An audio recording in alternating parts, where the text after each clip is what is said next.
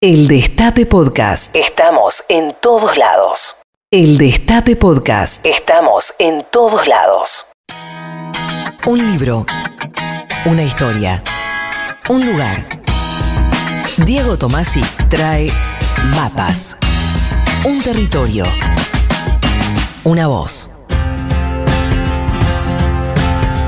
Este programa, buena parte de la esencia de este programa tiene que ver con el cumplimiento de los deseos, de los buenos deseos, este, los nuestros y los suyos, así que el amigo Diego Tomasi, que es tan considerado en este calor insufrible este que tenemos sobre este país, nos va a llevar en su sección mapas a Noruega. Un lugar donde haga frío, por favor. sí. ¿Qué tal, Marcelo? Por favor, ¿qué hace Diego? ¿Cómo Y- bien, y vamos a Noruega a partir de una anécdota que parece chiquita, pero creo que es fantástica. Nos vamos al año 2000, cuando la reconocida escritora argentina Silvia Iparraguirre recibe una invitación inusual, curiosa, sorpresiva, ser madrina de un barco. Epa.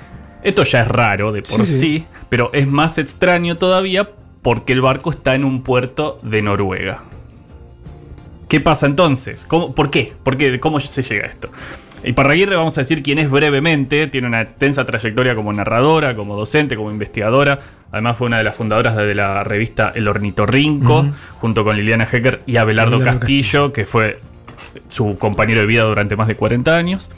La historia cuenta que Silvia Iparraguirre, después de publicar su magnífica novela que recomiendo con énfasis, La Tierra del Fuego, recibe un llamado de una empresa petrolera francesa para hacer otro libro sobre Tierra del Fuego que terminó siendo algo así como una crónica con fotos, un libro, un objeto muy lindo que ganó muchos premios y al que le fue, le fue muy bien.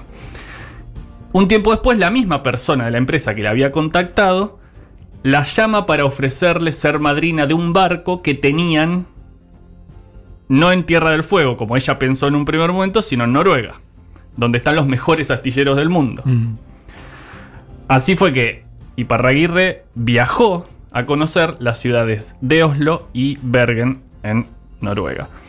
Cuando alguien tiene capacidad para narrar, resulta imposible dejar de prestar atención y de escuchar. Eso es lo que pasa cuando Silvia Iparraguirre habla de sus impresiones acerca de Oslo, capital de Noruega. Soy Silvia Iparraguirre, escritora.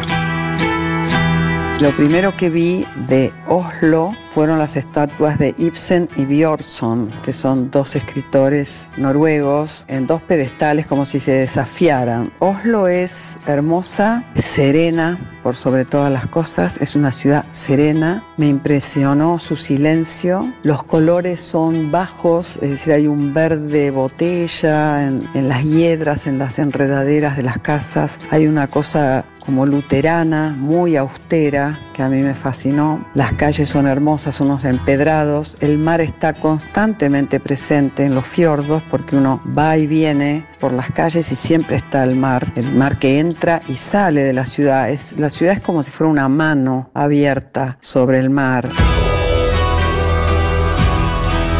Es una ciudad amable, un poco remota en algún sentido y eso es parte de su encanto, con unos trolleys como hubo acá hace millones de años eléctricos que, que son largos, son como de dos vagones, entonces viene como una especie de, de tren iluminado por la calle, que largo, que dobla la primera parte y la segunda y sigue viaje, con unos pubs chiquitos de boxes de grandes bebedores tienen un nivel de beber altísimo y una tolerancia al alcohol que me dejó con la boca abierta. Me gustaron especialmente los desniveles de la ciudad, las calles eh, más ocultas, más, más lejanas de las costas, de la costa del fiordo, de los fiordos que son como misteriosas. Así es Oslo, bellísima, serena, hermosa, silenciosa y hospitalaria. Big Bang. Pero claro, el barco del que es madrina Silvia Iparraguirre no está en Oslo, sino que ella tuvo que hacer ahí un- una breve escala. Mm. Está en Bergen. Así que vamos a pedirles que nos, a que, que nos cuente cómo es esa ciudad y cómo es su gente. De Bergen me fascinó, me gustó particularmente que es como una pequeña ciudad de cuento de hadas, una ciudad pequeña sobre el Atlántico Norte y está en el fondo de un fiordo. Lo que me fascinó es que las casitas son muy coloridas, esas casas las asocio con las holandesas, son unas casas como de dos y tres pisos de varios colores, con los techos a dos aguas, eh, todas al, al borde del puerto y yendo hacia el centro.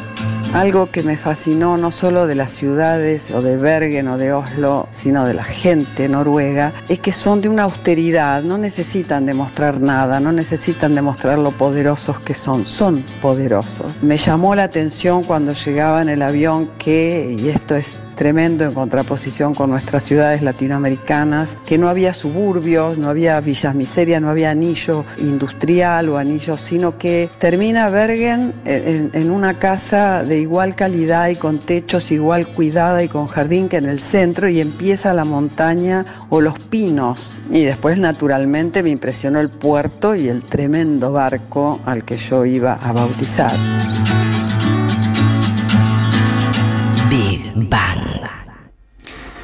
Toda esta experiencia de Silvia Iparraguirre en, en, Noruega terminó, como no podía ser de otra manera para una escritora, en un libro. El libro se llama Encuentro con Munch, que en realidad ella cuenta en el libro que le dijeron con, con dureza que se pronuncia Monk, pero bueno, todos decimos Munch acá. El libro es hermosísimo. Yo lo, lo Estamos hablando del célebre artista Edvard Munch, que le decimos acá el del el grito, ¿no? Esa El imagen del del grito este que, que todos tenemos presente, aunque no sepamos nada de, de arte. Exacto. Y que fue recuperada por el- la cultura popular en, en mil versiones Exacto. o en millones de versiones distintas. El libro este, Encuentro con Munch, es, al mismo, es, es muy interesante porque se escapa de los, de los formatos y de los géneros. Es al mismo tiempo una crónica de viaje, por supuesto, pero también es una breve y sutil postal del vínculo con Abelardo Castillo, que había quedado en Buenos Aires y con el que hablaba por teléfono cada tanto, Silvia. Es una biografía de Munch, de alguna manera, un repaso por la historia de Noruega y, por qué no, una mirada sobre qué es el arte, en definitiva. Pidámosle entonces a Silvia Iparraguirre que nos cuente cómo fue efectivamente el acto en el que se convirtió en En madrina madrina. de un barco. Otro de los aspectos que a mí me encantaba de este viaje, además del hecho insólito de ir a tirar la botella de champán contra el casco de un barco, es que yo amo el paisaje del frío. Es un paisaje que a mí me gusta mucho, me siento muy bien en el frío. La ceremonia del bautismo del barco fue maravilloso, estaba en la banquina del puerto, anclado. Es un barco color naranja de una cuadra y pico. Fue muy emocionante porque había una banda que tocó el himno argentino y el himno noruego, una ceremonia muy, muy emocionante. Los noruegos se lo toman tremendamente en serio, es algo ancestral, eh, una tradición de mar que tienen, incluso hay una oración que hay que decir en una especie de inglés antiguo que me la dieron desde ya. Ser la madrina de un barco resulta que es muy importante allá, pero importantísimo. Así que el capitán me mostró todo el barco, todas las instalaciones, el timón era como un joystick maravilloso.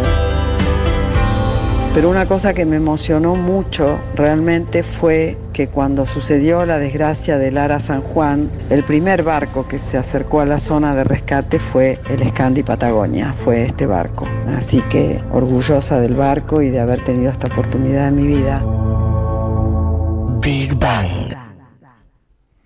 Es linda la historia y, emotivo también el, final, tal como lo cuenta Silvia Iparraguirre. Pensaba que no puede haber justicia mayor que que una escritora sea madrina de un barco, dado que los barcos han dado a la literatura tanto material y que de alguna manera uno podría decir la historia de la liter- literatura se construye a partir de escenas de llegada y de salida de, de algún puerto. Digo, no, no hay, no hay nada, este, no, hay, no hay imagen que se parezca más al hecho de que eso es lo que uno hace, ¿no? Construir una suerte de nave este, y, terminarla es botarla, este, tirarla al mar este, y, y esperar que tenga un viaje aventuroso. Y ver qué pasa después. Claro. Exacto, claro. Claro, está muy bien. Para terminar este espacio vamos a escuchar a un artista noruego que se llama Einar Selvik. Es un músico que fue baterista de la mítica banda de black metal Gorgoroth y que un día decidió embarcarse, uso esta palabra a propósito, en un proyecto de música folk, de música folk noruega. La canción que vamos a escuchar se llama Nurbayen, que significa El Camino del Norte.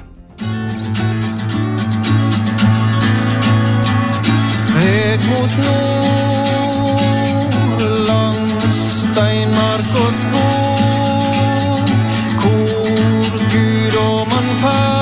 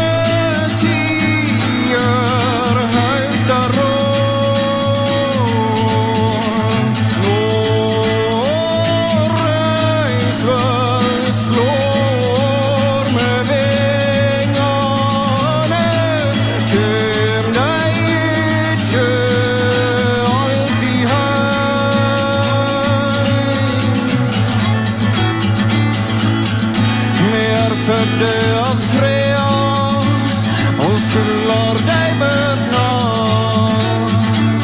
Ej tiar på väg,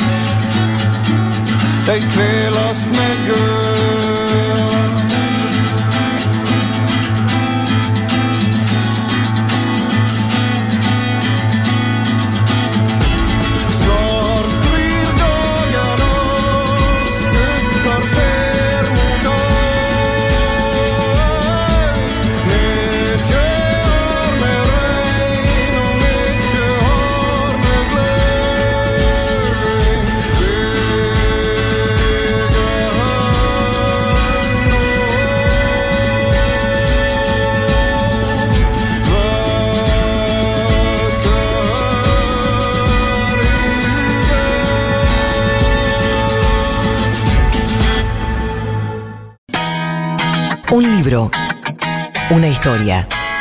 Un lugar. Diego Tomasi trae mapas. Un territorio. Una voz. ¿Dónde nos vas a llevar hoy, Diego? Mm, A más de un lugar, diría, eh, por ahí ponía en Twitter a Luanda, a Lisboa y a otros lugares imaginarios o más o menos imaginarios. En estos tiempos en los que es bastante necesario pensar el mal, también es necesario agitar la imaginación, diría.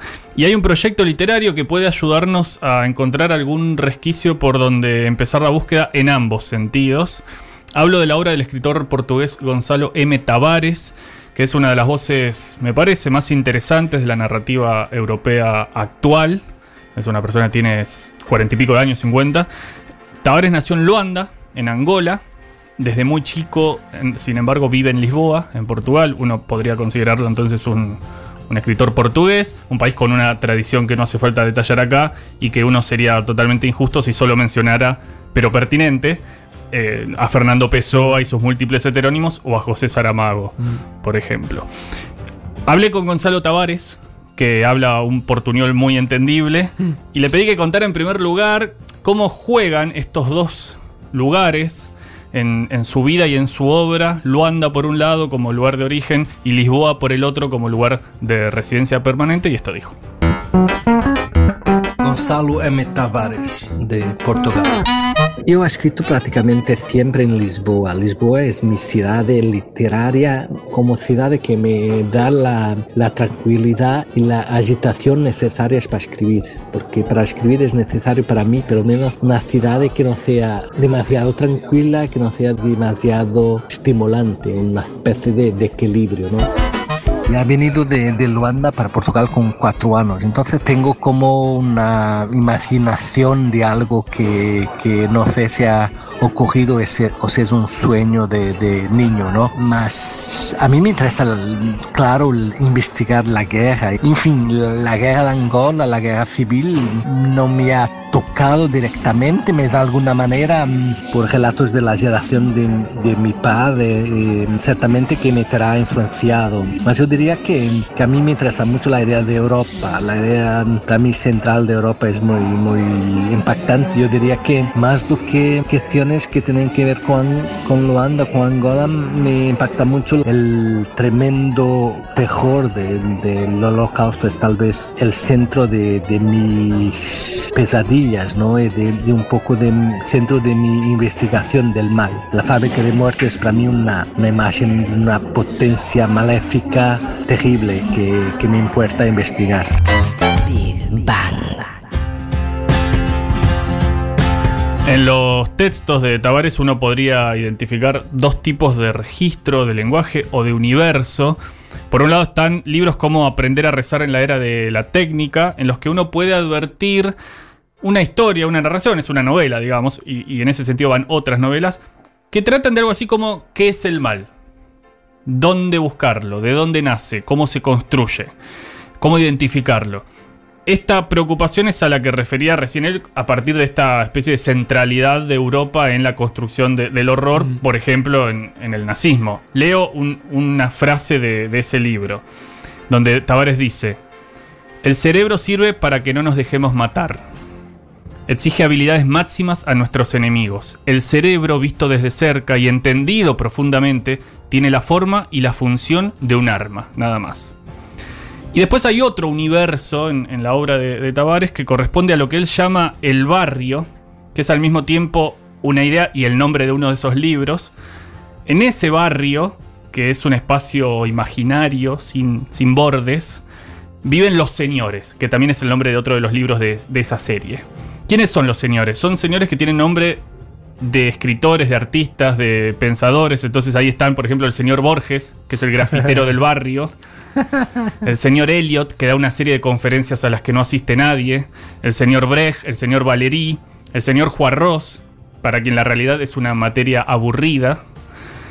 Y sin embargo, aún en esa búsqueda mucho más vinculada con, con la ficción, con lo imaginario, con la imaginación, hay textos en los que el otro eje, el de la búsqueda de pensar qué es el mal, se, se acerca un poco. Por ejemplo, en este brevísimo texto del libro Los Señores que dice, la guerra comenzó y todavía no estaban listos los mapas.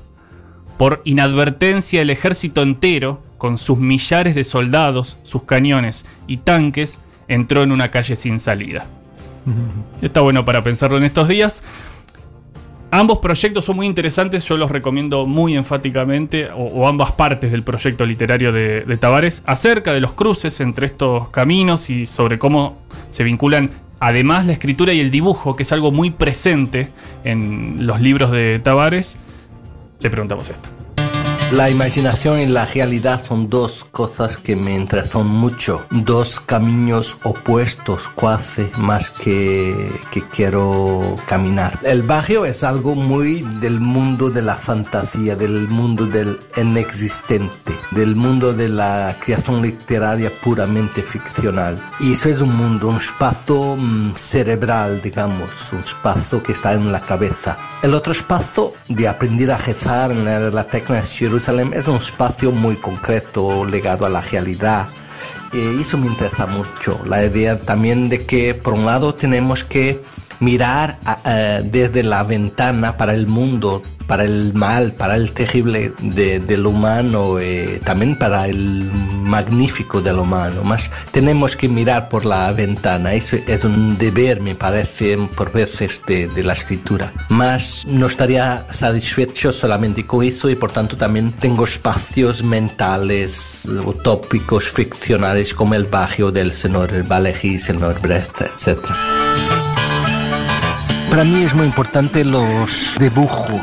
Yo en el, el inicio he escrito muchos señores en el, en el café con la mano en manuscrito. Un cuaderno de, de cuadriculado de matemática donde he escrito palabras y también dibujos. Los señores han sido hechos así, con la mano pasando rápidamente del dibujo para la escritura, de la escritura para el dibujo, porque dibujo y escritura tienen algo común que es el trazo, es lo mismo. Cuando escribes a la mano, percebes y entiendes que es lo mismo y es muy fácil pasar de una cosa para otra. Yo he escrito el barrio siempre pensando en esta idea de, de- de que la escritura es un dibujo y que el dibujo es una escritura que se tiene que entender. Los dibujos también piensan, los dibujos pueden ser muy, muy inteligentes.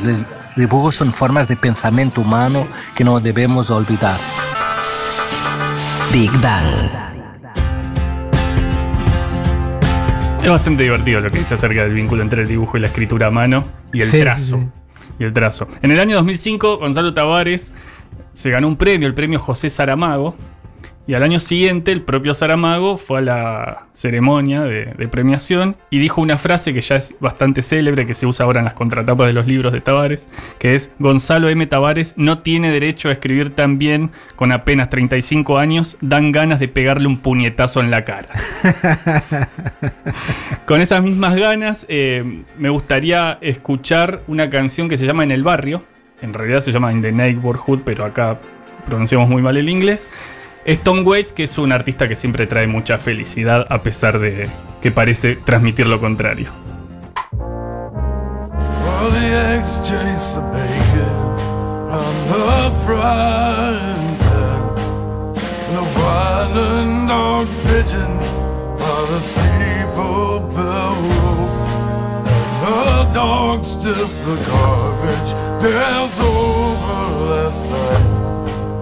And is construction work bothering you? In the neighborhood, in the neighborhood, in the neighborhood.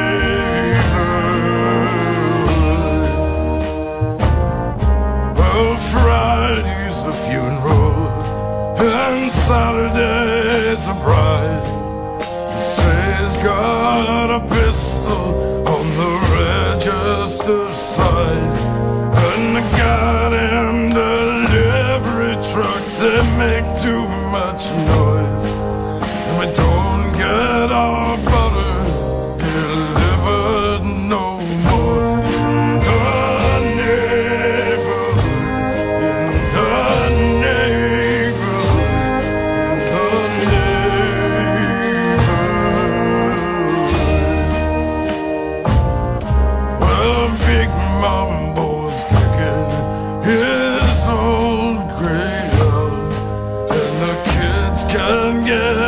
scream Cause the market burned down.